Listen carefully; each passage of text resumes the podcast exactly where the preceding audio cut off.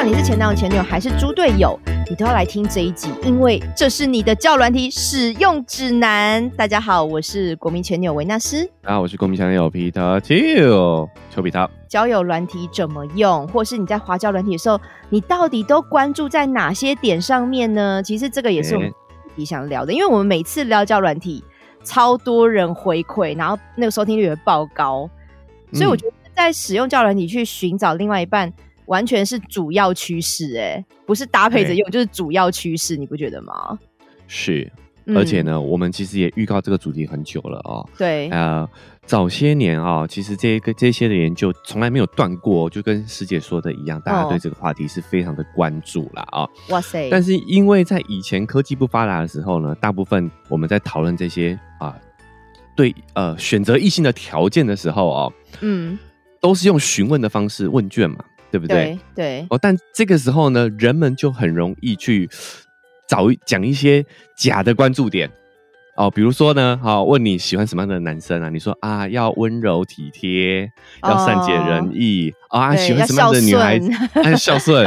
问你问你喜欢什么样的男生啊？哦啊，要这个内在比较重要啦，对不对？问你哦，问你问你喜欢什么样的女生？你说啊，个性好啦，对不对？对，有内涵呐。哎，好像我讲说我爱钱，或者他要开名车什么，好像有点虚荣，然后大家就不太敢讲。可是心里其实想的不是这一套，对不对？但真的是这样子吗？哦，因为我们现在哈很多人的这个行为啊，你的关注点都是可以被数据化了，对吧？哦哦哦，哎，都是可以被追踪了。哎，大数据时代来临了哦，所以现在很多的研究科学家们开始关注人们在使用这些交友软体。婚恋网站上面的一些行为数据，来告诉我们大家，哎，人们在交友软体上到底关注什么啦？哦，所以交友软体是我们的照妖镜，哎呦，他会他会把我心里真正的想法凸显出来，我瞒不住了，我憋不了了，因为你在用的时候，你都是偷偷用嘛。对不对？你不会光明正大的在旁边刷听的嘛？对不对？在别人面前刷交友软体，对，所以这个时候就是呈现出你最真实的关注点了。哦，我觉得这个蛮有趣的耶，就是我不知不觉把我真正的婚婚恋喜好都把它曝光。因为你知道，就算去月老庙哦，然后你不是要跟月老讲你的条件吗？我觉得我说实在的，都还是多少会有点美化。就难道你要跟月老说？对啊，难道你你真我觉得啦，就算那个也是算私下写、私下讲的，但是你讲出来，你跟月老只有你跟月老知道啊，对不对？对，可是都多多少少都还是会哦，我还是希望说五官端正，你也不敢直接讲帅啦，然后或者是说他 机他性能力 OK，性生活没嘛，你也不敢直接讲说我龟头要很大，就是就在你还是会有一点稍微调和一下，对不对？我知道为什么了，为什么？因为你会你不想让月老觉得你很贪心啊，对。对不想让月老觉得你是一个坏人，所以你知道坏人他就会什么什么锅配什么盖，他就 会给你配一个坏人。你有你还是会选选择比较正面的一些条件，对哦，那叫软体更贴切、更实际耶，更真实，好不好？好，所以大家可以期待一下。没错，在讲今天这一集哈，我们先回到我们上一次在那个呃见面会的时候，我们那天前男前女选边站不是有本来立了四个题目吗？然后第四个题目我们没有讲，因为在当下就是入入场时候投票，大家就已经选的非常的偏颇，就是基本上有一方是零票啦。零票啦，就是零票，是偏颇，是零票啊，就是零票，就大家是完全偏 另外一边啦，完全都偏过去就对了啦。好，那个天平是斜一边的，所以我后来我们在现场就因为时间也有限，我们就没有提那个题目。可是其实这个题目哦，我们现在有解方了。好，我先讲这个题目是什么？这个题目是：如果你在你的另一半或是你自己，因为看你是男生还是女生啊，就在你另一半或你自己的身上装了老二的控制器，你老二上是有开关的哦。好，那开关就可以打开就硬起来啊！你要它软掉就关掉就好了，就是非常非常科技化。对，有一个 switch 可以 on 可以 off，随便就可以了啊！对，自由控制。哇哦，对，但是装上这个控制器的老二哈，他就没有什么感觉，感觉会减弱，对不对？在勃起的当下，他的感觉就减弱了。那请问一下，你要装还是不装？哎，对，装还是不装嘞？嗯，啊，你是问我是不是？我跟你说，我那时候选的答案，你好像是选装，我是选不装，是不是？这个就是要讲到有所谓的持方，就是我们是选哪一边呐？但是不代表我们真实的感觉。没错，我选的是装。嗯，那你装的师姐选的是不装嘛？啊，对，对，因为我我就站在跟那天参加听众一样，就是我们那天大部分全部就也不是大部分，就全部人啦，都是选不装。那我的理由很简单，就觉得好像也没有一定要。就是牺牲另外一半的快感来满足，因为我我是在女生立场吧，我就觉得哇，如果要牺牲另外一半的快感来满足我，还是会有点舍不得，因为我也希望就是要有要有做爱这方面有成就感，双方都要有成就感嘛，对不对？都要愉悦嘛，对不对？要愉悦，对对对对对。那秋哥为什么会选装呢？我其实真实的想法也是不装啦，嗯，但是呢，选装当然就是要一定要有人选一边嘛，对不对？对对，我也可以跟大家分享一下我那时候想的几个论点啊，哦。首先，第一个啊，秋哥的论点就是这件事情哈，多么的赛博朋克啊！每个男人都梦想要有一个科技意志。哦，其实是男生希望这样就对了。你有没有看那个《赛博朋克二零七七》？还有那个什么，呃，漫威电影不是里面都有很多很帅气的这个赛博朋克义肢吗？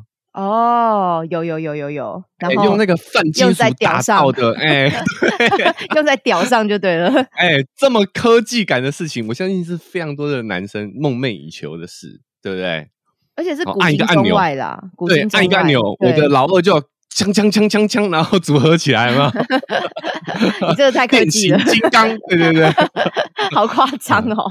好，那个是什么？每个男人的梦想嘛，对不对？好，这是我讲的第一个论点啊。好，第二个论点呢，就是说呢，这个是一个空想题哦，所以我们一定是讲未来的事情，对不对？嗯，好，所以我相信未来的技术呢，一定是可以呢。哎，虽然说你在 on 的状态下呢，其实啊是快感会减弱的，嗯，好，甚至没有哈。但是呢，你在 off 的状态的时候，其实还是有快感的。你在软软的时候还是会爽啊。对不对？我懂你意思了，就是有有时候我弄软的时候嘛，对，有些人就是吃软不吃硬嘛，对不对？哦，有些人吃软的鸡鸡就对了，这个意思吗？这种状态哦，我们讲说鸡鸡不硬的情况下，像不像两个阴蒂？呃，两个阴蒂是为什么要两个啊？你说两倍的大小还是两？不是不是，就是两边都变成像是阴蒂的状态。那我们就可以在这种状态下互相爱抚啊！哦，我们这边又开启了，对，又开启了另外一种的性爱模式，对不对？按你想要传统的插入式，你就按嘛。啊，那你想说，我们来体验一下一起爱抚，对不对的感觉？好，体验一下女童的性爱模式啊，我们就 off 嘛。而且 off 的情况下，它应该还是会有本来自然勃起的功能跟射精的功能吧？只是按的时候稍微减低。样，那你就是同时兼具钢铁棒跟肉棒。对同时兼具两种模式哦，好像有点被你说服了嘞，是不是？我有钢铁棒跟肉棒两种可以任选，好任选，对，哎，是不是啊？哎，我这个论点还可以啦，哈，因为我们我们的题目哈也没有说你偶服的时候哈你会没完全没感，或是你有影响到你的勃起功能，其实没有，对不对？没有啊，按跟我按跟偶服两个可以去去交替使用，好像是嗯可行哦。怎么会变这样？OK，被我说服了哈。不过你讲的没有错，因为性行为真的除了抽插行为之外，好也不是只有抽插行为，它有很多爱抚或前后戏嘛。但是真的蛮多男人哈，非常在意持续力，非常在意持续力。对，因为我自己遇到的这一路走来的伴侣啊，我都觉得有些男生哈，真的是在意自己的表现胜过他有没有爽到。就是他有点在意表现，是在意对方伴侣的感受，就是我的表情嘛。那他的爽真的会比较放在好第二步骤之类的。对哈，就是为什么我们会出这个空想题？对，虽然它是一个幻想的情况，但是呢，也反映出了一些现实社会当中的焦虑。他的这个题目才会成立嘛，对不对？对对，不然我我要是讲一个现实社会没有真的完全没有的状况的话，变不起来啊，对不对？没 错，对，所以它其实也是反映出男生在做爱这件事情上，确实在啊插入这件事情是有焦虑的。嗯，而且男生的高潮比较容易获得啦，因为你们只要射精就是高潮了，对不对？嗯，对，比较容易相对来讲啦，所以希望伴侣开心也一部分也是呃要让女生达到高潮，或是让你的伴侣。就是在做爱过程中非常满意，这个其实是相对来讲，比起自己的射精获得是比较困难一点的。所以我觉得大家在我我们之前讲过男性性焦虑嘛，所以他们会在这一块真的就觉得，我真的希望可以达到比较好的呃模式，或者我我的状态是比较好的。然后再来一个是因为秋哥你已经四十岁了，你有感觉自己渐渐的失去控制小秋哥的能力吗？就是你的持续性在你的年纪来讲，你觉得有下降吗？哎，我觉得年龄对我的影响不大，可能我保持了这个体态保持的还不错啦。哦，我觉得一直以来这这项都是我的弱项啦，这我自我认知是这样子的。哎，可是我有男生的朋友，他真的就是年过四十之后啊，他觉得他年轻的时候可以动就顾，你知道吗？就是那个持久力、续航力是比较好的，所以他到了四十岁之后，他有感觉到，因为也没有说换伴侣或是怎么样哦，但是就是生活模式也还算正常，可是就是好像持续力有点下降。然后他就他就跟我说，他觉得有一点感伤，是就像我女生看镜子都看到皱纹，你会觉得啊，我好像年纪大了，就会有点感伤嘛，就想要回到以往那种青春年华那种感觉。可是男生就表现在那个持续性上，他就会觉得。好像是不是我不像以前十八岁、二十岁那样的勇猛的感觉？好像现在就比较容易 hiki，比较容易落掉。对，所以这个可能也有心理上的，不管是你想要服务对方的这种服务性质的心，或者是你自己期许自己可以维持原本良好的状态，我至少要维持吧，对不对？对，所以这个就是我们今天想要讨论这件事情哈。而且有研究显示哈，百分之三十趴的男性他是有过快发射，你知道吗？就是。哎，biu，然后烟火就放了，就还没有准备好，烟火就放射出去了，所以过快发射就有类似像早泄这种感觉。那市面上是有一些药物治疗，但是药物治疗是有效果，而且药物治疗或许是你要去就医，你要有医生处方签，你才可以拿到某些药物嘛。呃，但是我那时候看到那个研究是，很多男生哈，他其实碍于面子，他是不敢就医的，而且甚至哦，早泄的就医比例是比勃起障碍的就医比例更低。所以秋哥问为什么？如果你今天是快枪侠，好像你会觉得丢脸的程度哈是胜过举弱男的，这个心态到底是怎么来的啊？哦，我我的想法是这样，我是觉得，因为如果你是性功能障碍的话，你不能勃起的话，哈，嗯，你根本连早泄的机会都没有啊。对啊，可是他们愿意去就医是哦，你就不得不面对哦，懂你不得不面对啊，因为你不能勃起，根本就不能做啦。但是你早早泄这个症状啊，哈，好像。还可以忍忍，还可以再调整看看，大家互相忍忍这样子吗？你也忍忍，我也忍忍这样子，好像 好像还还算嗯堪用哦，好像可以理解呢。难怪你就觉得啊，这个要去就医哈，我再拖一拖，我再忍一忍。对你，如果你如果牙齿急痛，你要立刻拔牙，你就一定会去看牙医嘛。可是如果是偶尔发作、隐隐作痛那种，你就觉得啊，好像忍一忍算了，就是有点是这种心态哈，拖延症。OK，好，那理解好。然后呢，呃，市面上还有一些喷剂或是涂抹式的，它是可能有带一些麻醉的成分啦，它会去降低你的一些龟头的敏感度之类的。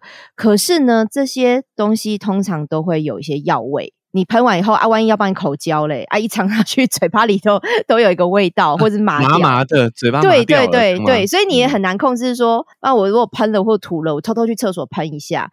那伴侣如果要靠近你的阴茎的时候，你说哎完蛋了会闻到，或者他可能嘴巴已经含上去了，你吓到就我又软掉了，你这个心理上的紧张程度又更强了，你知道吗？所以这个很容易被伴侣发现。然后有些男生我刚刚讲的为面子，快枪侠为面子，他就根本不敢用。然后保健食品其实也有一些是广告话术啦、噱头啦，对对，所以也不太知道它的效果到底好不好。所以这个就是对于这种快枪侠的这些心理上的压力，他又想要找方法，他又找不到好的适合他的方法，其实真的很为难呢。对，那秋哥你知道吗？其实现在市面上哈，医疗界是有一个手术叫做背根神经切除术，六条规不？好专业哦！嘿，背根神经对对，在阴茎上其实有个背根神经的切除术，这个有些老资深艺人啦、长青大哥什么的，他们是有去做过这样的手术。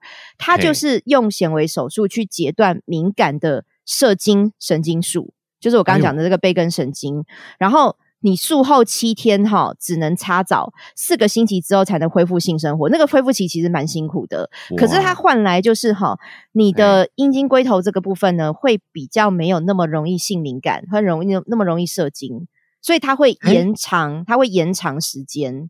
对，这个就是我们的辩题照进现实，哎，原来不是未来，现在就有类似的技术了，哎，啊，它也不是装开关呐，它是真的就是在你的身上动刀呢。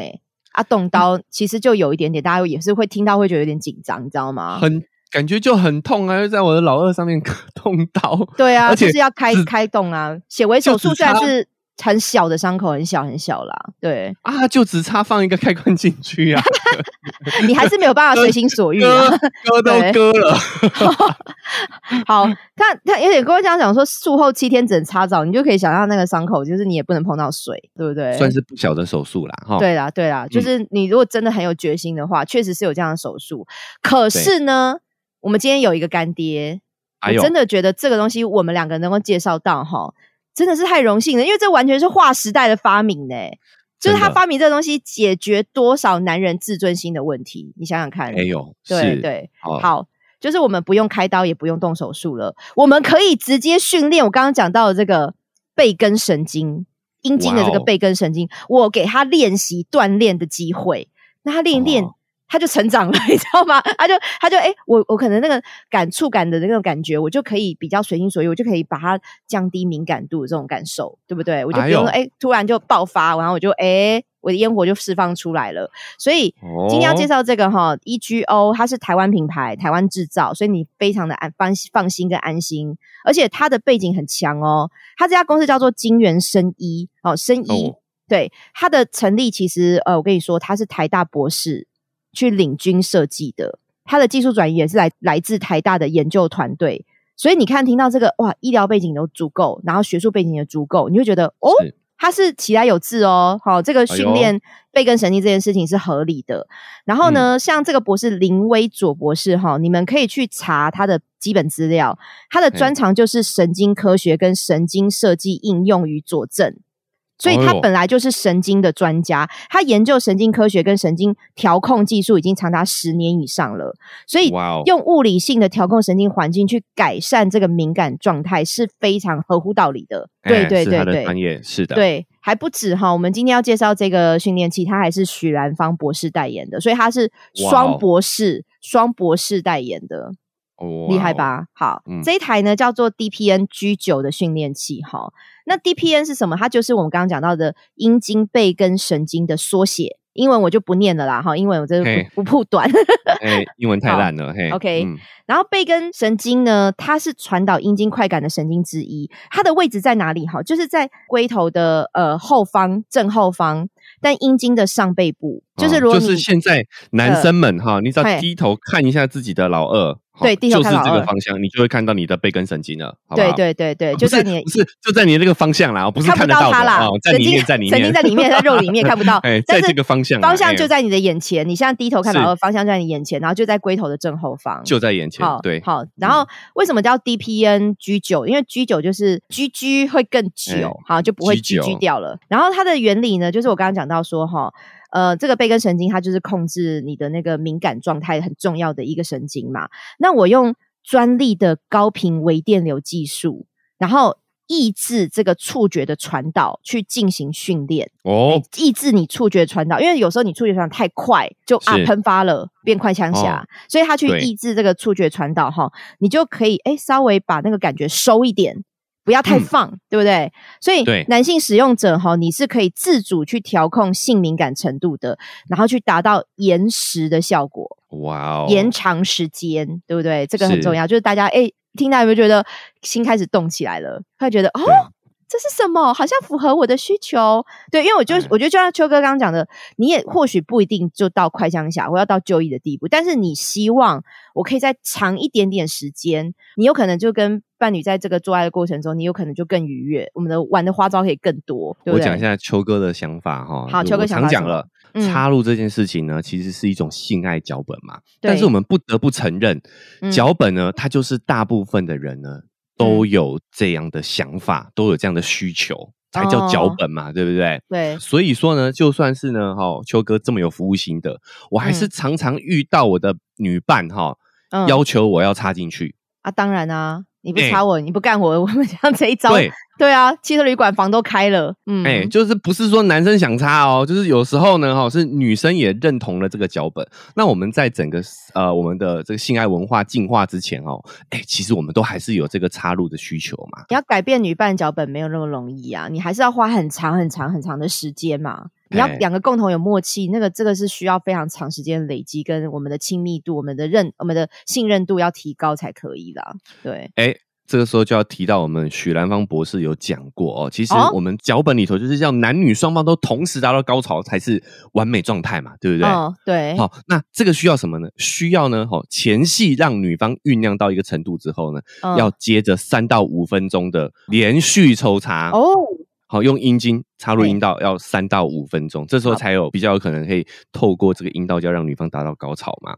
嗯，那。这三到五分钟呢，其实就非常的关键了。嗯，很多男人呢，啊，包括我，就是挺不过这，很容易挺不过这三到五分钟的关键时期，跨不过去这个门槛啊。啊，你就会发现对方一直在换姿势啊。就是他可能稍稍微 啊，糟糕糟糕糟糕，快来快来，哦，忍住忍住忍住，哎哎，不行不行不行，就是他会有很多这样心理的小剧场。可是如果这个你这个紧绷的感觉，后我快来了，我是不是要忍住？你如果好像可以忍的更轻松一点，就是在做爱这个过程中压力也没那么大，彼此的压力也没那么大。所以呢，哈，我觉得这个这个训练期它的目的也不是让我们金枪不倒啦，哈，不细不细，就是增加我们这三到五分钟的余裕。增加你的这个操作的空间，对，好，有时候延长个一到两分钟呢，就更容易可以让你在这个过程当中是游刃有余的。好，然后我再把这台的特色说明清楚哈，它是全球第一台物理式的男性延时训练器，而且其实我就觉得这个台湾人我们先受惠啦，因为这个以后哈红到全世界，因为台湾发明、台湾出发、台湾制造嘛。我我觉得以后全世界说不定都是，然后每个人男生 抽屉打开都一台，你知道吗？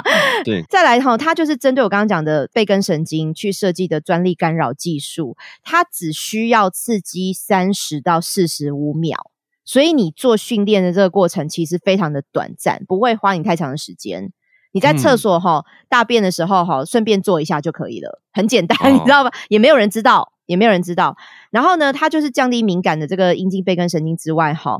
不需要事前吃药，也不需要涂抹这个我跟你讲喷剂或是涂抹式的这种，比如麻醉性的这种呃用品，也不需要，不会增加副作用的风险。哎，我的老二这么珍贵，我一个人就只有一根，而且它因为没有副作用的关系，也没有风险哦，所以你要每天用也可以。但是我们也是会有个建议的使用的频率啦，日常保养安全没有负担之外呢，你也不会。让你的阴茎哈变成麻痹没有感觉，对，只是降低你的快感，对不对？没错，没错。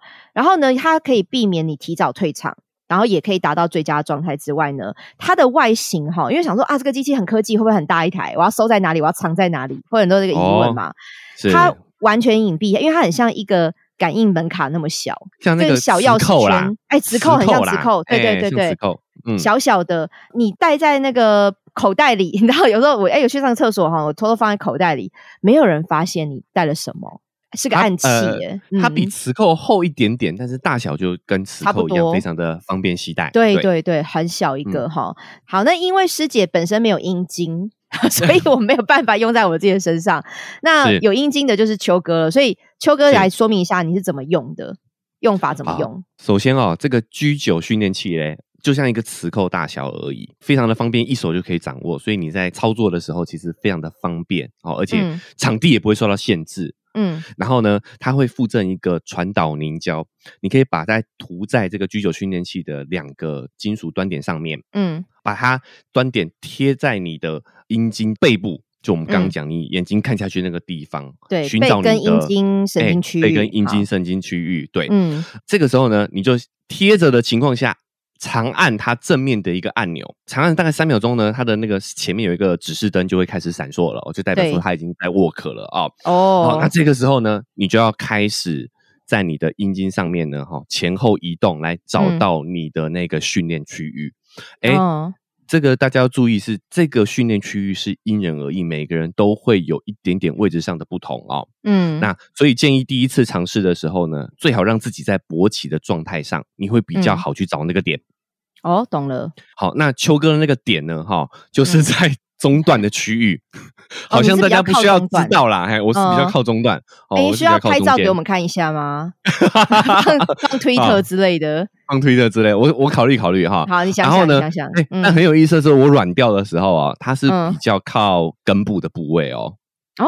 所以位置还会有点流动，是是，会有一点点和一点点，因为我们毕竟长短有变化了嘛，对不对？对对你的那个神经区域就缩小了。好，好，题外话，题外话。好，这个时候呢，你找到对的点的时候，有什么感觉呢？很神奇哦，那个感觉真的很微妙，就是你会感觉你的阴茎里面真的有一条神经，嗯，被它波动的感觉。啊，像波动你的心弦那样子波动吗？有人在波动 波动你的阴茎的神经。好，好，好，弹吉他，你的老二会有一种跳动感。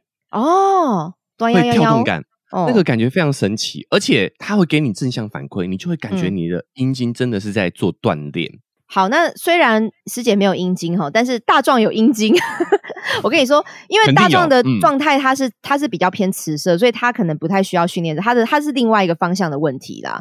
但是呢，我有拿着他的阴茎去找了。你刚刚讲那个背根阴茎神经，就是那个 DPN。哎，刚刚真的是因人而异，所以这个你拿到以后，你一定要试试看。因为像大壮，他的感受就没有那么明显。然后。他他的状况是我要调到第三段，因为他有一二三段嘛，第三段的那个能量是比较强的。然后我先找到他的那个感觉，因为他形容的感觉也是有跳动感，就是有一点这这这的那个呃，像有点刺刺的，但又不是真的细针去刺哦，像钝针，很像在刺某一个地方，就有点嘚嘚嘚嘚嘚，你会感觉那个感觉是哎，它有跳动，有浮动。好，然后。先用第三段开到第三段，找到那个区域之后，你诶只记得这个地方在哪里之后，你还是会回到第一段，因为新手的话，我们还是从第一段开始慢慢去训练它。是对，去训练它。那这个训练方式就是让秋哥讲的，你这样滑动，然后让他去感觉到他的那个神经有被触动到的感觉，慢慢去花三十秒到四十五秒，大概有一个频率啦，因为它可以每天使用，但是比较好的频率是隔天或者是一周两到三次。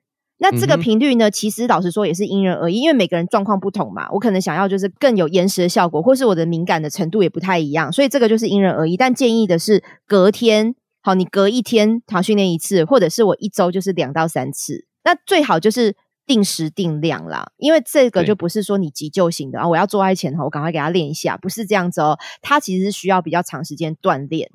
唤醒对啦，对，找到那个感觉这样子，嗯，他这个就跟男人的枪械哦，需要这个日常保养一样，哦，日常保养，对对，他 是日常保养。好，那以秋哥的状态，来说我先形容一下那个感觉哦，毕竟他是有感的训练，对。啊，但是呢，以我的状态来说呢，我是可以接受到等级三的刺激的，嗯，没错，就是有一点点感受，但是是可以可以接受的状态。它不会痛哦，我们形容都感觉都是你会知道它有在反应，对对对，有点刺激，这样跳动的感觉，对对对，因为每个人真不一样，有的人是麻麻的而已，有的人是像手指去轻敲、轻轻敲，哎啊，每个人的接受程度其实也不一样，所以我们也建议大家呢，后可以从这个第一集慢慢循序渐进往上去增加你的这个刺激度。好，那你的感觉呢就会下降。而且它这个蛮特别，是哈，你一定要用在阴茎上面才会有感觉，就是那个背根阴茎神经。你如果是在手臂上滑哈，因为有些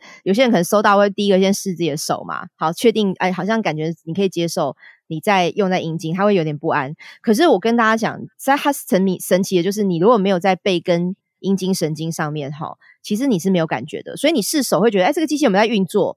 因为你放的位置不对啊，它没有，它不是针对你的手臂去做设计的，它是针对阴茎神经、背根阴茎神经，所以大家就直接放心、安心的，就直接试在你的阴茎上面就没问题了。是是，好，那因为秋哥是有实测的，所以呢，很多听众应该现在跟我一样好奇，请问秋哥你用了多久啊？你用完以后真的是有延时的效果吗？我们要听真实体验哦。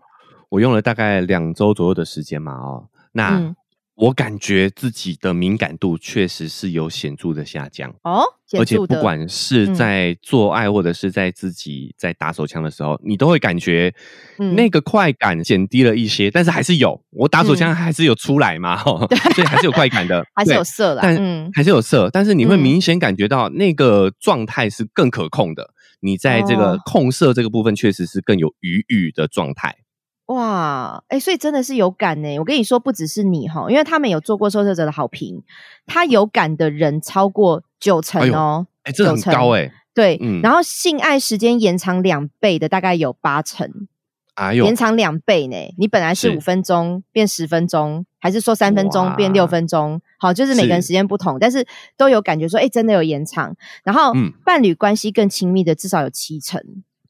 所以它其实是蛮有成效的哦，这真的是研究非常久才推出的商品，因为它真的是可以达到我们想要的那个效果。当然，秋哥也知道有一些男性听众会担心说呢，我使用了之后会不会一去不复返啊？哎，不会啊，就是你只要停止锻炼，就跟我们肌肉一样，停止锻炼，它慢慢的哦，这个效果就会减退啦哦。但是这个减退的时间当然因人而异。但是如果你想要哎恢复比较敏感的状态呢，其实你只要停止使用就没有问题了。哦，没有错，对的，所以没有什么副作用，没有什么负担哈。所以我跟你讲，为什么要买这台哈？因为它日常训练是不伤身体的，因为我们刚刚讲的没有没有那个副作用嘛，也不用动手术嘛，安全无虞嘛。它也可以增加自信心跟做爱的成就感，甚至可以降低你的性焦虑。因为我们以前节目也讲过男性性焦虑的问题，很多男生还是非常在意自己的表现。可是当你的表现有提升的时候，你其实会获得比较多成就感，反而哎，你心里没有压力，你更降低性焦虑。然后我觉得。甚至有些人会说：“哎，我现在单身啊，我应该不需要吧？我有伴侣的时候，我再再来考虑这件事。可是，其实单身的人也要预做准备，因为我们今天也有讲到说，你用教软体的这种呃使用指南嘛，那谁知道，说不定你有一天就派上用场了，或说不定你今天约了一个女生出去，哎，晚上就可能你们就要去更进一步了，也有可能嘛，对不对？所以你反而就是日常的保养、日常的这个训练，你会让你用在哎，我突然紧急时刻，我也可以派上用场。”然后再来，我还是要提醒大家，如果你真的是早泄的朋友，哈，我就讲出这个早泄，就是代表你真的还是要看医生啦。好，如果你是有这种病理性的情况下，我觉得还是要医生求诊治疗才会有疗效。可是呢，你就算有医生治疗情况下，你还是可以搭配我们的 DPNG 九去训练。辅助型的，辅助型的医疗的辅助也有，医疗的治疗也有，我们也可以找你做辅助。然后你一般健康男性，好像秋哥这样子的哈，你就使用这个训练器作为日常保养训练，就增进你的幸福。所以不管你是严重情况，还是我只是想要更上一层楼、更进一步的，其实两种情况你都可以用。然后我们今天推荐的呢，它也是原厂公司或有一年的保固。有一年的保固，那怎么购买呢？或者是说你想要看到呃更详细的一些介绍或是说明，你们就直接去文字介绍栏节目的文字介绍栏点进去看，给自己一个机会，或是了解一下。哎，我就算不一定，我现在有那么强烈想要想用的想法，你都可以点进去看一下，我了解一下现在有什么新的东西，总可以了吧？科技薪资我先学一下，或者女生我没有阴茎，我可是我好奇嘛，我看一下那个文字介绍栏里面写什么，好，那个这个原理是怎么来的？好，你就可以去点直接看，然后你有任何问题也可以就是直接问他们的客服。好，因为其实像用法，它虽然跟以前好你想过的那种机器不太一样，可是像他们家的这个使用说明，哈，也都写的非常的清楚，所以其实你看就会懂。因为我们拿到的时候，我们也是花一点时间，真的就读一下那个使用说明书啦，然后就哦哦，其实不难，没有你想象中的复杂。好，这个就是我觉得我跟秋哥蛮荣幸的，因为真的是新的东西，非常非常新。对我们有机会可以抢先先体验，我都觉得蛮开心的。是，先去看文字介绍栏，了解一下这个世界一直在变化，永远有新的东西哈，帮助我们的性生活更协调、更美满。我觉得真的就是好事情了。是的。好，那我们回到节目主题哈，到底我们在使用胶软体的时候藏了什么秘密呢？我们会不会无意间就曝光了我们的 择偶条件在胶软体上？哈，这个秋哥是有研究报告是可以跟大家是分享的，是不是？是哦，这个作者呢是一个《纽约时报》的专栏作家，好沃顿沃顿商学院的讲师，叫做塞斯史蒂芬斯哦，他所写的一些关于大数据的研究啦。哦，好，那他会用这些大数据呢去观察一些社会现象，其中当然也包含了我们在使用这些交友软体、婚恋网站，好所关注的点到底是什么？嗯，那这位作者发现呢，人们在呃交友软体。跟婚恋网站上面实际所想要的东西哦，跟他应该追求的东西呢，其实是恰恰相反的。嗯，对。好，也就是说，我们在交友软体上呢，哦，有点像我们那个时候在见面会的时候聊的，哦，大部分都是在找 Mr. Right。哦，哎，我们是用这种心态在使用交友软体的嘛？哦，这个我想大家应该都是啊很认同的。嗯，但是呢，这个过程呢，其实不一定会让我们在两性关系当中、情感关系当中找到适合的对象。嗯，好，为什么呢？因为我们就是会呃，针对某些人的条件哈，去挑选交友软体上面的对象嘛。那这些条件是什么呢？其实从大数据就可以看到人真实的喜好。嗯，好，第一个最重要的是什么？是长相。这废话无论男女 都特别重视长相。男生女生其实都是看脸的。我觉得女生重视的长相可能就是没有那么呃有模板，就女生重视的长相可能是看起来干不干净，或清不清爽，或看起来有没有邪气，你知道吗？猥琐样。那你说真的长得帅或者什么，我觉得好像可能没有到那么模有社会观念的那个模板呐，就一定要长得像像什么吴亦凡啊，还是长得像什么刘德华呀？好像不至于啦。对，哎，我觉得这个就是每人个人喜好不同，然后也有文化影响，我们喜欢什么样的一个长相嘛，哦，但是呢，师姐讲的大致上没有错。好，我们从数据上来看，哦，女性在这些交友软体上面呢，好的成绩有百分之三十跟她的外貌有关。OK，我说一个女生受欢迎，可能百分之三十是因为她长得好看。OK，男性则是百分之十八。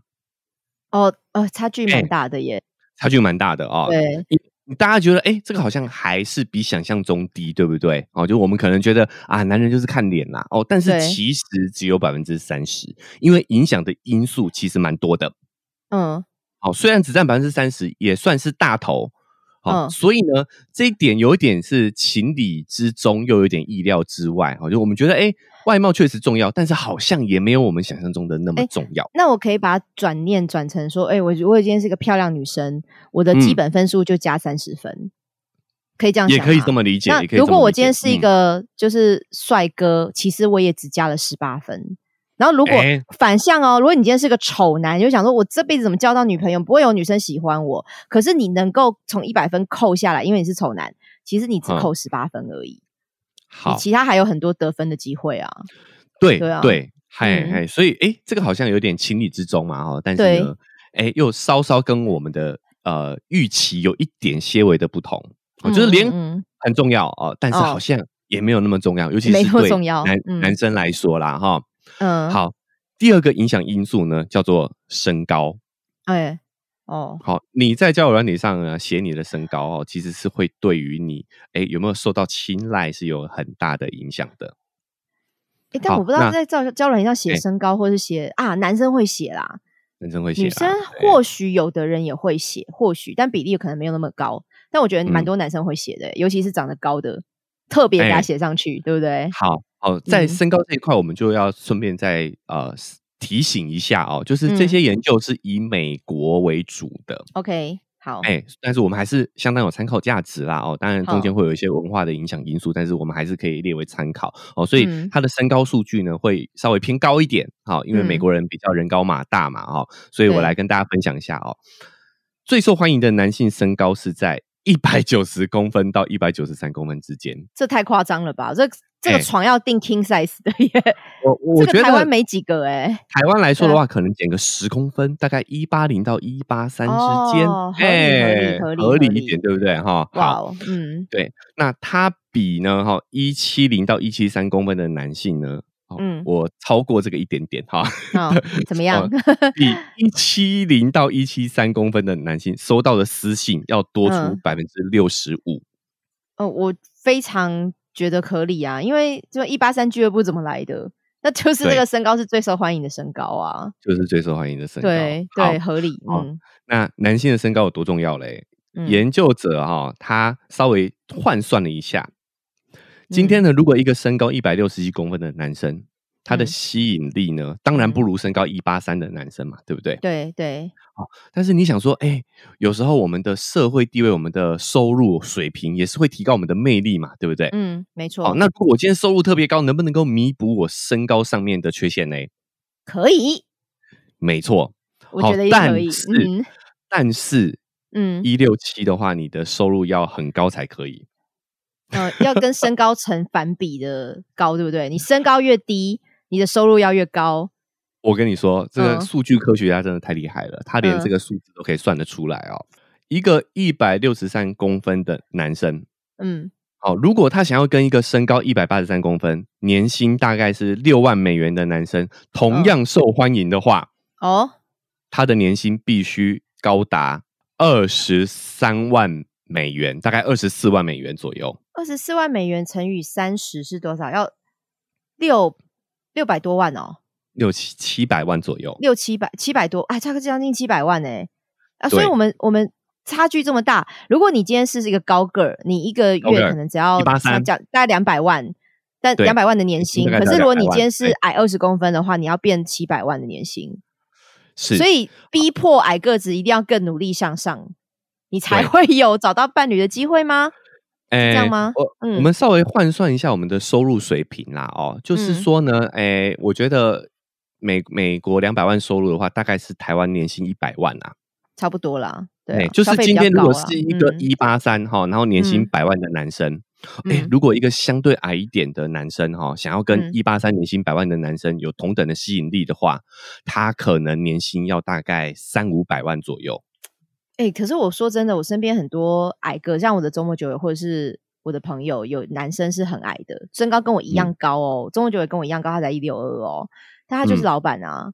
就他们可能是从小，因为他就跟我说，他从小就是，呃，你因为你矮个子，在学校可能会受欺负嘛，然后或者是说你的异性关系可能也不好，所以他就更努力，他更会看脸色，他更会知道就是社那个交际应酬要怎么样处理人际关系，然后他更努力工作。其实这是有一点，因为我不足，所以我要更勤劳去补足他的一种反向的心态。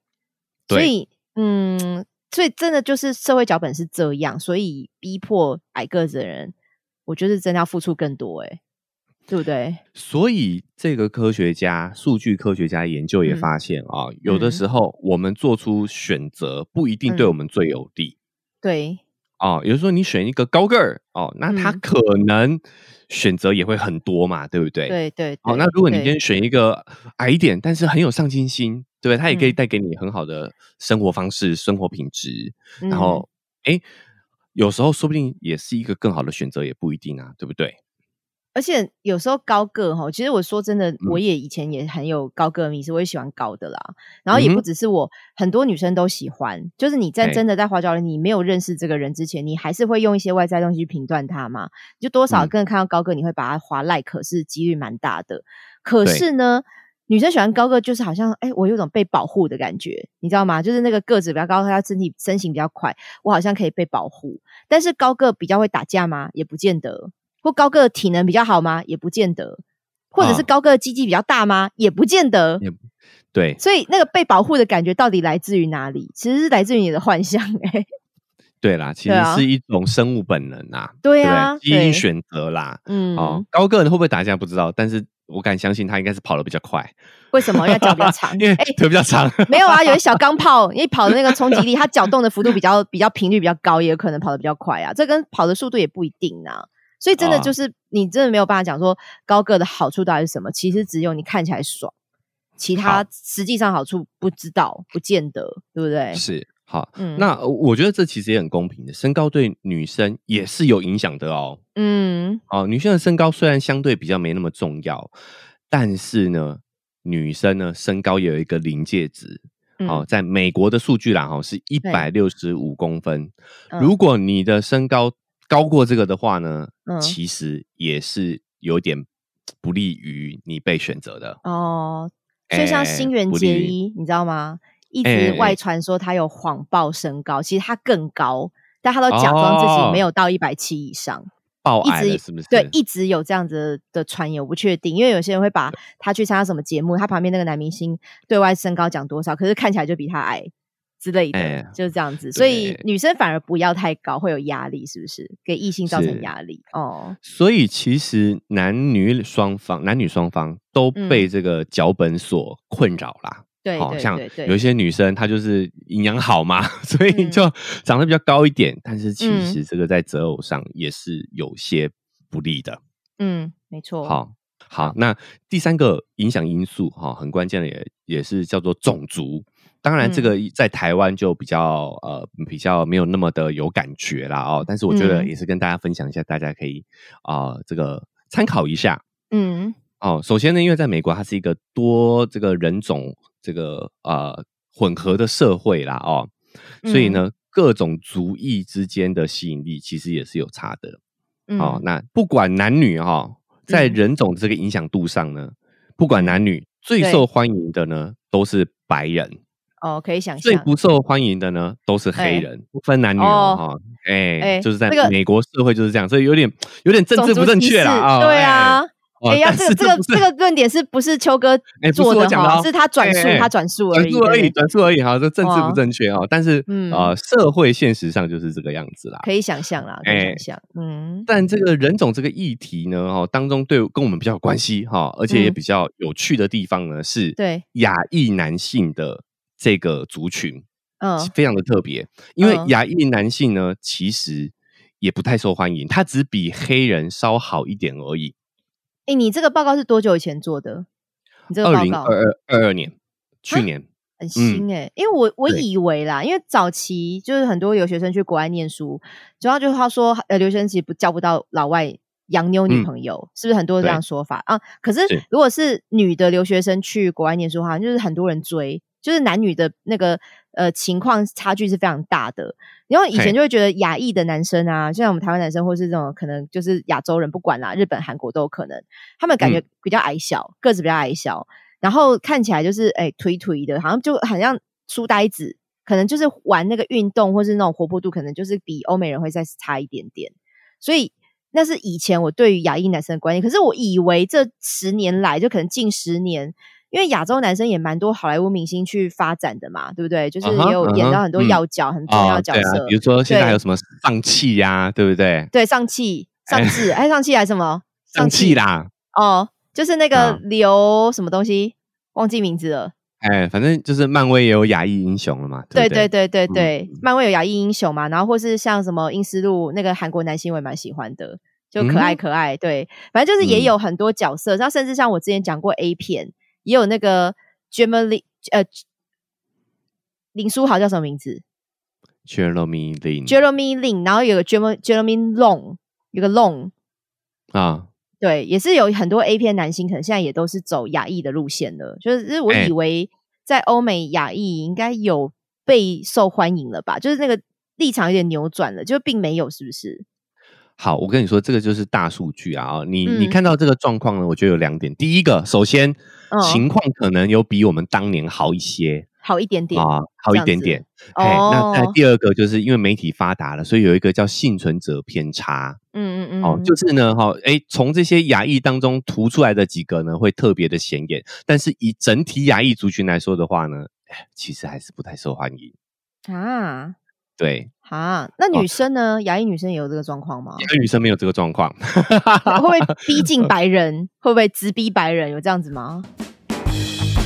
是中场休息时间。哎，大家对于我们今天讨论的话题有什么看法、想法呢？如果你是用 Apple Podcast 的朋友呢，请留下五星的评价哦。也可以来我们的 IG 跟 Facebook 私讯给我们或留言给我们。如果想持续听到我们的节目的话，可以在各大收听平台按下订阅，也可以随时追踪我们的 IG 跟 Facebook，甚至也可以直接来我们的绿界抖内平台抖内一点点的金额给我们，表达一下支持。对，最好是跟你的亲朋好友表达你对咸男全女有多么的喜。欢，拜托拜托，拜托拜托。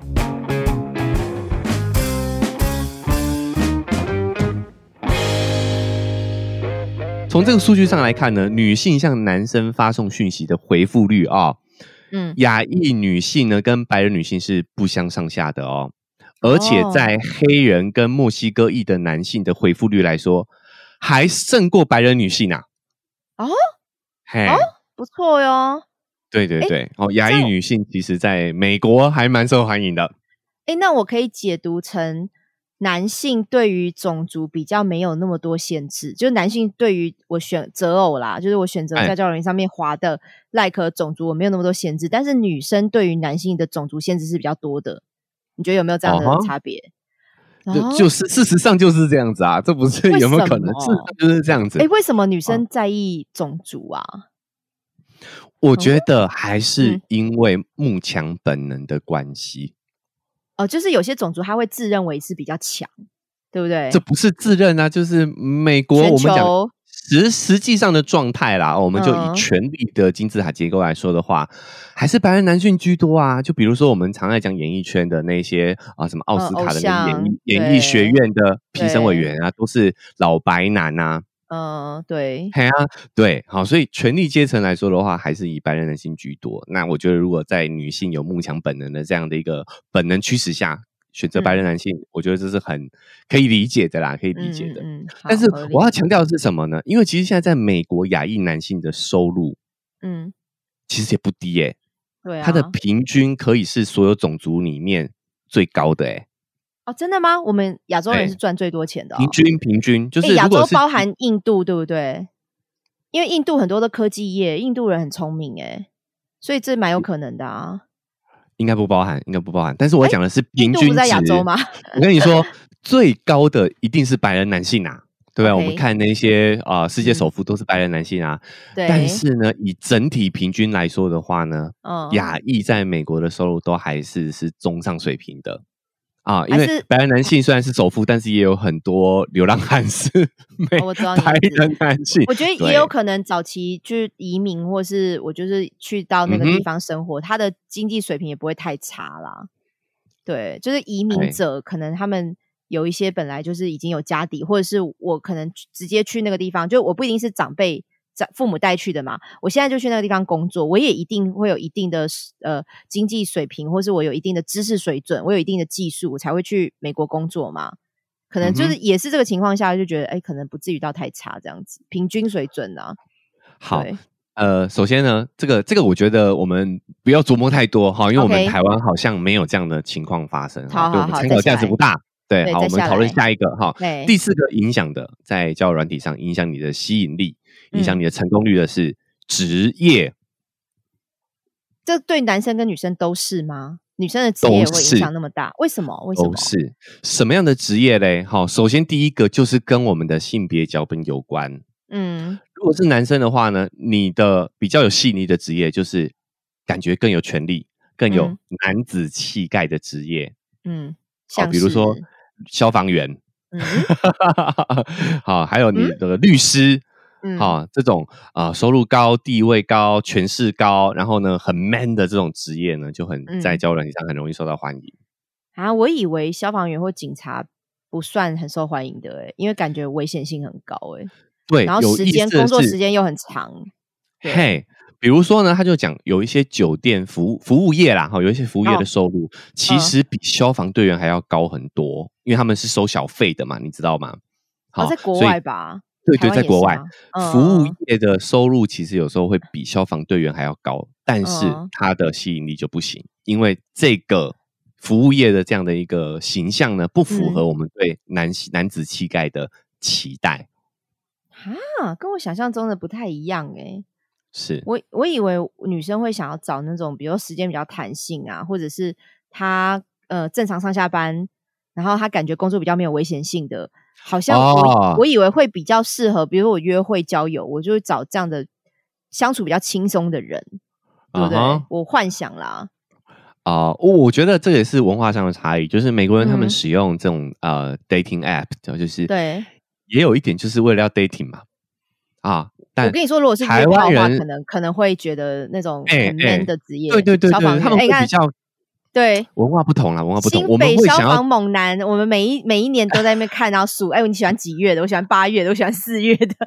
如果是如果约约炮的话，我觉得好像非常合理。嗯，女生来说的话呢，哦，虽然报告没有写出来啦，但我猜也是要符合我们对女生期待的印象的职业，比如说教师，比如说护士，好，这些我们哎符合女性性别脚本。有耐心，对对啊，符合女性性别期待脚本的，嗯，通常都会在交友软体上比较受欢迎，嗯，合理，嗯，对，好，再来很有意思的是，还有一个影响的因素叫做个性，嗯，哎，现在这个这个大数据的统计方式，连个性都可以算出来了。那叫软你写那个字界或是资料，你怎么看得出来个性啊？就是从字界跟个性。去诶，字界上面去做大数据的分析。那他怎么分析的？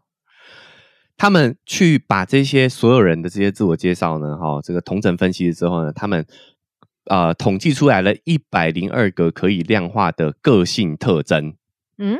好，你对自己的描写啊，比如说你的爱好啦，哈，然后哎，你给网站，你给这个 app 发了上传了几张照片，都可以去作为他们数据分析的一个部分。嗯，好好，那这个一百零二个太多了哈，我们就告诉大家结论，结论就是呢，什么样的个性会容易吸引人呢？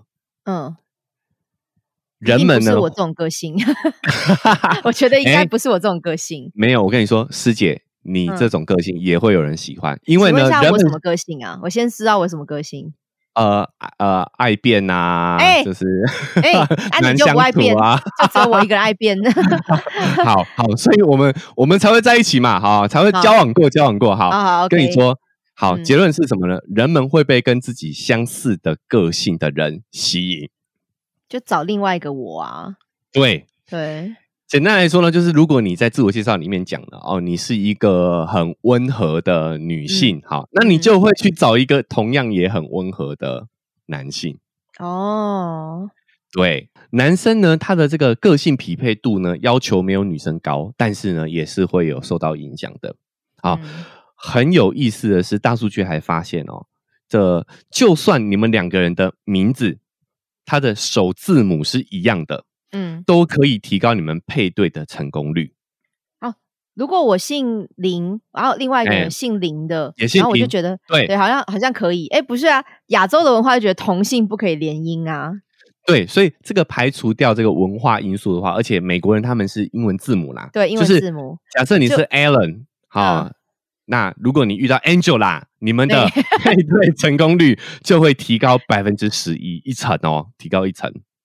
哎，这个蛮有趣的哎，因为你知道有个情况不一定是那个呃英文字母，是同星座的人，就比如说我的字界，因为大部分叫软体可能不一定，我觉得身高体重看个人不一定打每个人都会写，可是你会写星座。那如果今天我们狮子座嘛，我个人确实看到狮子座的人，我也会提高兴趣，我也觉得他跟我想法一定是很像，可是其实上并没有，我跟球哥想法就没有一样啊，对不对？对啊，对啊，其实没有啦。星座血型，同星座同血型，好像也会加快、加加深配对率。对对对对对，没错，这个是有道理的。嗯，是好，哎，跟大家分享的这一些哦，其实好像也真的都是意料之内，对不对？对，意料之内。稍微有一点，有一点这个细节上有一点出乎意料，但是大体上都跟我们的意料差不多啦。哦，好，哎。但是呢，这些大数据研究也有追踪后续哦，就是哎，这些人配对成功了之后，那他们到底交往的结果如何？嗯，但研究发现，其实你的婚姻或者是你的两性关系幸不幸福，其实不取决于你的另一半，不取决于对方，而是取决于你自己。哦。怎么听不太懂？那结结论是怎么怎么算出来的？简单来说，就是如果你对于你自己的生活满意度本来就很高的话，嗯，那你对这段关系的满意度也会很高。嗯，你原本就幸福，你交往后也一样会幸福。但是如果你本来就对生活不满意的话，你就算交了一个条件非常符合的 Mr. Right，你还是过得不幸福。所以就是抱怨鬼，结婚之后或者交男朋友之后还是抱怨鬼，还是 对，你还是逃脱不了抱怨抱怨鬼的命运就对了。对，其实这篇研究你就会发现，我们从数据角度去分析，你会发现我们的择偶的习惯跟我们择偶的条件，嗯，哦，跟在交友软体上好像差不多，就是我们都会照着这个社会期待的脚本去挑选我们另一半的这个条件跟这个特质。嗯，但是大数据研究也发现呢，其实这些特质跟条件呢，并不会真正让你对你的感情生活是满意的。嗯，这也就是我们在那个见面会的时候有提到说，你用找 Mr. Right 的方式呢去找对象的话，其实会让你的这个情感的满意度是每况愈下的。嗯，哦，他有讲一个叫亮点的思维哦，就是当我们看到一个人身上的这个闪光点。就比如说他的身高很高，他的收入很高，啊，或者是他的种族，或者是他跟你很这个相似的这个特点，哦，有一些点很跟你一样，哦，跟你一样都姓林，哦，假设啦，哈，哦，你可能会瞬间被他吸引，但是日子久了之后，你会发现这些特点不会带给你太多的吸引力，它的吸引力是会渐降的。过日子是另外一回事啊。对，被吸引是一回事，过日子是另外一回事。对对，这个报告呢，它其实也提到了一个研究，就是呢，他们在大学大一的时候，刚入学的时候哦，帮自己的同学打吸引力的分数啊，你觉得这个男生帅不帅？好，哎，身高高的男生，呃，有对你有没有吸引力？这个小时候哈，如果是男女合校、男女同班那一种学校哈，他们会发，就是同学之间会传一个，比如说我们用的名条名条单。然后每个男生都在女生上面打分数，大部分都是男生打女生分数。这个小时候有恶作剧，这种有点算有点类似霸凌的行为呢。所以美国也会玩这一招就对了。他们是做研究，好不好？做研究不一样哦，不是那我们小时候幻想那种霸凌。OK OK，好。哎哎哦，他们就会哎帮这些身高高啊、哈长相帅气的男生打比较高的分数嘛，对不对？嗯，对。哎，四年后再来打，结果你就会发现这些特质带给你的吸引力都不见了，大家分数都差不多。哦，还是四年之后变成可能不只是外形啦，就是连收入、连工作状态、其他社交能力什么的，就会更广，可能那个范围会更广吧，选择标准又更广了吧？对，好，所以这就是我们讲的，我们应该不要从用 Miss 找 Mr. Right 的这样的标准去选对象，因为当你对这个人有一个很高的期待，然后，你看他身高高，你可能就会开始在他身上贴上很多的期待。然后你跟他相处的过程当中，你就会慢慢的发现啊，原来是这样哦，原来原来有这么多的这个缺点，你看不满意的地方，所以你的这个在这个过程当中，你的好感度是往下走的。嗯，你在这段关系是每况愈下的感受是每况愈下的，一直在扣分的。嗯，对，好，所以就是用科学大数据也证实了，我们其实应该要用更开放的心态。摒除掉我们这些择偶上的很直觉式的这种条件式的方式去择偶，先开放式的心态跟大家来交朋友，然后摒除掉 Mr. Wrong 这样的一个方式，慢慢的呢，你跟这个人相处的过程当中，你就会很有惊喜感，你就发现，哎，原来他可能身高不高，对，但是很有上进心，对不对？对，哦，很会打架，很会打架啊，也不一定保护你这样子，嗯，就会发现你的这个呃两性交往的过程当中充满了惊喜，然后呢分数是叠加上去的，那个感受呢也是往好的方向去发展的。我觉得我讲一下我自己用交软体，呃，我的经验跟我怎么样去筛选好了，因为我觉得我我像呃，你一定一平常你自己大概会有一个。择偶的一个条件，比如说那个择偶条件可能是六十分及格好了。然后我觉得我用教软体到底是要更严格，还是要更宽松？其实我会依照我的心情变化去做不同的选择。诶，因为我觉得我有会可能会有一阵子觉得我应该要更宽松。比如说我平常看的人条件是六十分，可是我那一阵子突然觉得很孤单，或者突然我的社交活动的频率比较下降。举例，比如说那时候疫情哦。类似像疫情，你跟朋友去约吃饭、约 KTV，或者是你有一段时间可能呃不是那个节庆比较多的时候，你也没有那么多聚会。我那个我那一段期间，可能我在华教人体的时候，我的标准会下降，因为我会觉得我要逛，对我好像不要再这么要求吧，我好像就是多认识、多看看这样子，我就会把我就会滑 like 的频率会变高，就是我会觉得嗯，都都认识吧，先先聊再说，先聊再说这样子啊。可是呢，撒网对广撒网，可是。广撒网那段时间呢，你就会变得配对很多对嘛。然后你配对之后，你聊天或是你出去见面之后，你又会觉得真的还是不行，完全不到我的选择标准。然后或是很勉强，就聊得很勉强。然后我又会回来说，我既然都已经要用交软体了，我既然都已经需要跟陌生人聊天了，我把标准提高一点。我可能那时候就开始筛选找八十分的哦。嗯哼，就是就是我会那一段时间可能又开始哎往上飙，然后我就觉得我尽量减少就是。配对率不就是我把它下降没关系，但是我觉得我就是只跟某几个我非常有兴趣的人聊天就好了。我有一段时间可能会变这样子，然后后来聊的时候，哎，就觉得好像配对率变低哈，我没有什么人可以去认识，又变就又会把这标准再降低。我所以我会这样反反复复，你知道像海浪一样，一下高一下低，对，一下配对广，一下配对精，就是会这样子高低高低高低。但是确实。在还没有聊天之前，你光是要按 like，你要去看要不要跟他配对，愿不愿意跟他配对，真的也是从大概他的个性啊展现出来，那个交友软体上面写的字界，然后照片的质感，然后人的感觉，因为人的感觉怎么样呢？真，我真我真的觉得不一定是他长得高或是帅，是他看起来是有享受生活，或是他的照片拍的那个质感是有有拿捏的，因为你知道，有的人只是拍那个风景照，我就在那个风景前面比耶，好，那一张那个就平行这样拍的照片，然后直面的照片，就跟他是有抓取景的，或是他稍微就是有在一个角度，或是他的衣服是有挑选过的，感觉比较精致的人，我觉得还是会比较稍微比较吸引女生啊。所以我觉得去选交择偶软呃交软体择偶条件。有时候看的真的是一种感觉，那那个感觉是不是真的完全是走外在，或是完全是走他是赚多少钱，或者他是开什么车？我觉得好像也那个感受又不太一样，你知道吗？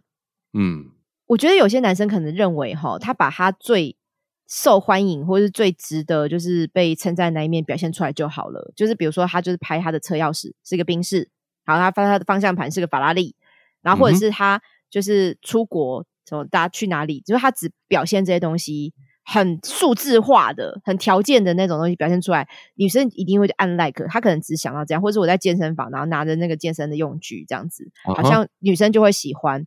可是我觉得，我觉得真的该更深一层想哈。其实有时候女生在滑教人体，除了看到这个表征的东西之外，她有时候我们是在感受一种情境。沉浸式的滑教软，沉浸式滑动这样子，为什么沉浸式呢？因为我在花教软的时候，我都看他的字迹，我看他的照片，我会幻想说，如果我认识他，或是如果我们今天有更进一步的话，他可能会带给我很多欢笑声，他可能会带给我很多丰富的生活体验，他可能会让我觉得，哎，这个这个人谈吐是很有趣的。那那那个可能不是只是条件哦，不是他只是展现出来的他的经济收入、他的水平这样子，是会有一种幻想在里面的。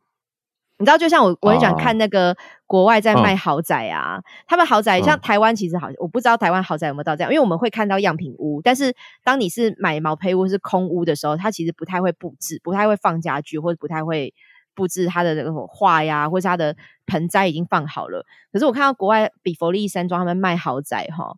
那个房子全部经那个中介都整理过，他就会先找装潢公司，或是有些家具布置公司，他就会先把沙发、然后地毯，然后全部都放进来，然后你会觉得那个房子像看起来就像有居住感，而且居住感怎么样呢？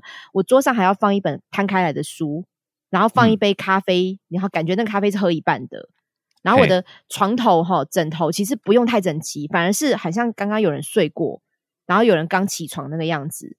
然后浴室里面有一个毛巾是放在哪边的，就是很像刚刚有人擦过脸那种感觉。他们会制造那种生活感，所以我走到那个豪宅的时候，我会幻想我住在里面，然后看看，哎，我我住在里面大概是这样的氛围，那我这个氛围能不能打动我去买这个豪宅？可是我觉得教软体也是这样的，我在滑的时候，你的那个生活氛围是不是可以打动我，想要跟你享受一样的生活氛围？我觉得那是一种情境沉浸式的感受。所以这个是我自己使用教练的体验啦，我觉得就是着重在像我们刚刚讲到人种、身高啊，或者是他可能经济收入、职业之外，你要打造一种沉浸式的体验。其实我整理一下哦，其实师姐讲的这个能力啊，其实就是换位思考的能力。对对对对对对。哎，你要能够站在对方的角度想，什么意思呢？就是很多男生他会展示他的价值，哈，他展示他的特点，嗯，但是女生需要感觉到的是，这个特点跟我他妈有什么关系？跟我他妈有什么关系？好，有连结啦。对，你炫耀说我很有钱，你不如炫耀说我很愿意为人花钱。哦，要怎么样炫耀很很愿意为人花钱啊？哎，对，这个还不能太直接哦。其实我觉得直接也不是不可以，而是你就会去吸引到一些就是为了你钱来的啊。所以我好，我就是想吸引为了我钱来的，我就是这么直观。那你就直接啊，直接讲啊，对不对？你就就像你讲的，你就可以剖一些你刚刚讲的那些什么出国旅游啦，对不对？啊，那种生都是在剖你愿意花钱嘛？对。对不对？对，所以就是你要让对方是对这个是有想象的，他可以想象跟你在一起，在跟你在这个情境里面的感觉。哎，因为说真的，有些很会拍照的男生，我也会有兴趣，因为你会想象不是他很会拍照，你会觉得啊，他很有才华，是他会帮我拍照。你知道吗？就是跟会回到自己身上，真的回到自己身上。对，或者说跟我有什么关系嘛？对对对对对。然后或者说这个男生开名车，名车很好嘛，但是他可以开名车载我出去玩吗？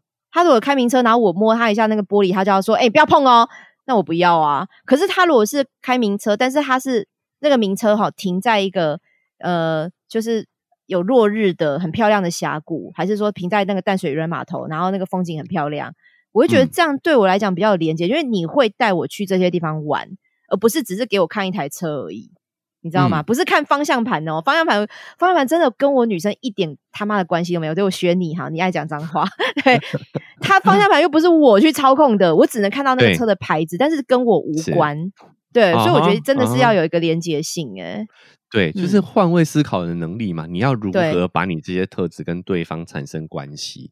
好，那在我觉得第二个就是你看这些大数据研究，你就会发现我们在挑选对象的时候还是很受脚本影响的。所以我之前也一直分享过，就是如果你真的觉得啊，我今天就是非要交到另一半不可，对，那你就让自己在外在的形象，就是你展呈现出来的样子，不管是在现实生活当中还是在社交软体上面啊，就是呈现出来符合脚本的那个样子。对，而且我觉得这也不是说只限于男生啦，女生其实也是一样。就像有些女生会拍做菜的照片，就是那个料理很漂亮。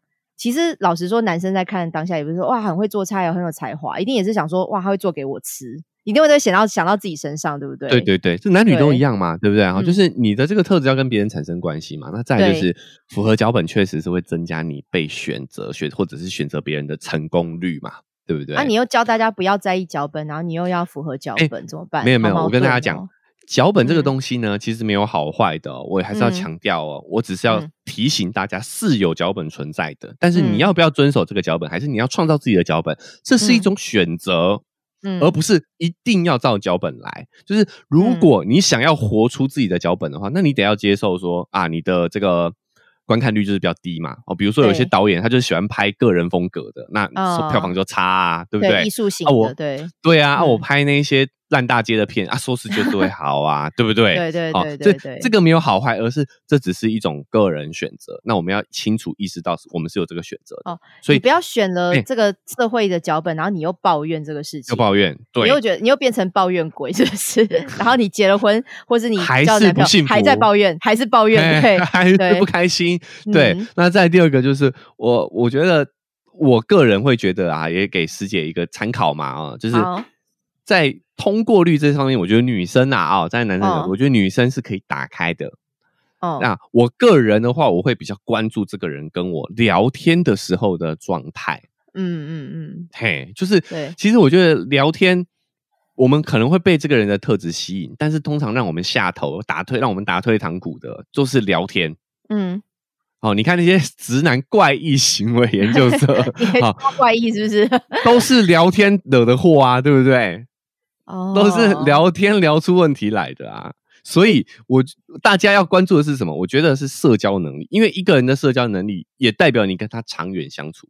我们讲这些特点，身高什么，你都会习惯呐，你都会慢慢觉得，你都会慢慢对这些特点失去失去吸引力啦，好，失去对你的吸引力啊。但是我觉得社交互动的这个能力是长远相处，因为人类就是社交动物嘛。对你一定要跟他，你跟他长，你跟他长期发展长期关系，你就是会要跟他社交啊。嗯，对啊，所以还是先把心门打开，多认识人，而且增加你交朋友能力，而不是交女朋友的或或交男朋友能力，交友能力先提升，对不对？对对，没错。好，那我们今天这集哈，就是从教软体好了解自己。其实我觉得不是说教软体去了解你想要交什么样的对象。我现在整个讲完，我觉得教软体不是了解。